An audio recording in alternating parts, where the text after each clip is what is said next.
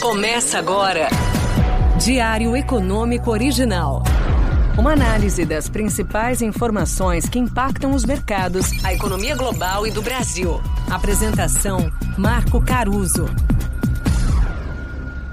Bem-vindo de volta ao seu Diário Econômico Original, esta segunda-feira, 13 de março de 23. O noticiário do fim de semana ficou concentrado na história do Silicon Valley Bank, o maior banco americano a falir desde a crise financeira de 2008, o vigésimo maior em depósitos.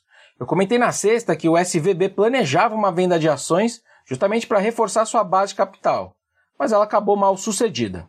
O banco era conhecido pelos depósitos de recursos de startups de tecnologia, que inclusive levaram a própria instituição à ascensão nos últimos tempos. Só para vocês terem uma ideia, o banco quadruplicou de tamanho nos últimos cinco anos e chegou a ser avaliado em mais de 40 bi de dólares no ano passado.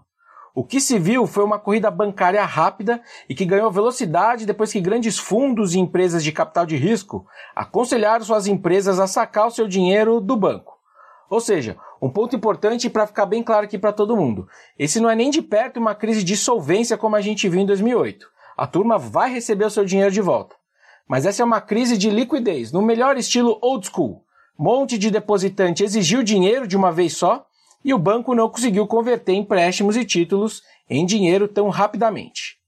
Em tempos de mídias sociais, com investidores hiperconectados e saques facilitados por um aplicativo na ponta dos dedos, tudo pode acontecer em velocidade mais acelerada. Afinal, como que 42 bilhões de dólares foram sacados só na sexta-feira e sem filas quilométricas? Pois é, um dia a gente vai ter que explicar para as próximas gerações o porquê do termo corrida bancária, já que ninguém precisa usar as pernas e correr de fato para isso.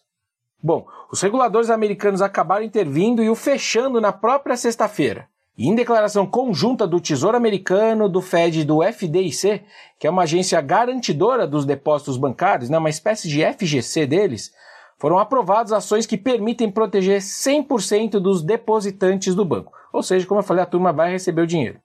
Fora isso, o Fed anunciou no domingo que vai disponibilizar recursos adicionais para outras instituições financeiras, justamente para ajudar a garantir que os bancos tenham a capacidade de atender a eventuais necessidades de todos os seus depositantes. Qual que é o ponto aqui?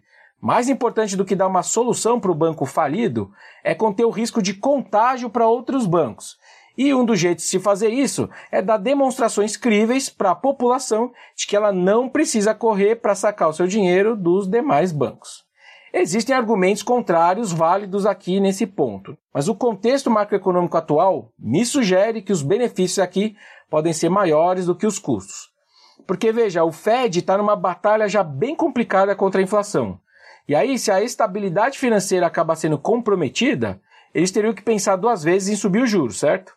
No limite, até um cavalo de pau no ciclo de juros não poderia ser descartado. Bom, mas como eu disse, a inflação segue bem alta.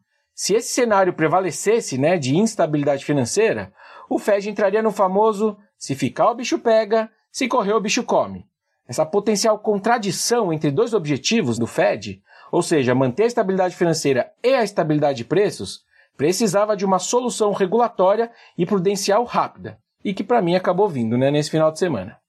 Falando dos mercados, então, vai ser essencial entender se um efeito dominó entre esses bancos regionais foi interrompido por essas medidas.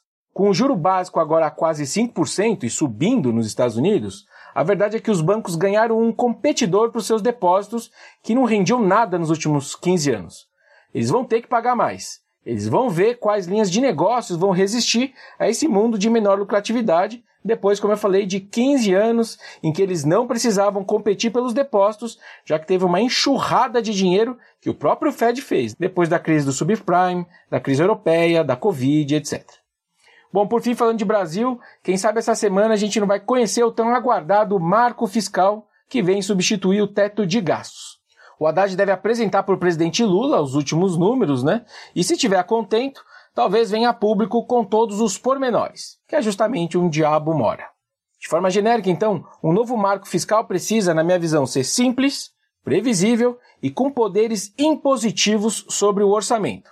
E, ao meu ver, regras que pesem mais na contenção de gastos do que aumento de receita são superiores a regras de resultado primário, como a gente tinha antigamente, né, e de dívida. Basicamente porque as despesas estão efetivamente sob a influência direta da política fiscal. A arrecadação não, ela depende do PIB. Assim como os juros né, e a dívida não estão sob controle direto do fiscal. Bom dia, bons negócios e sorte sempre. Você ouviu? Diário Econômico Original. Uma análise das principais informações que impactam os mercados, a economia global e do Brasil. De segunda a sexta, às seis da manhã, no Spotify e YouTube.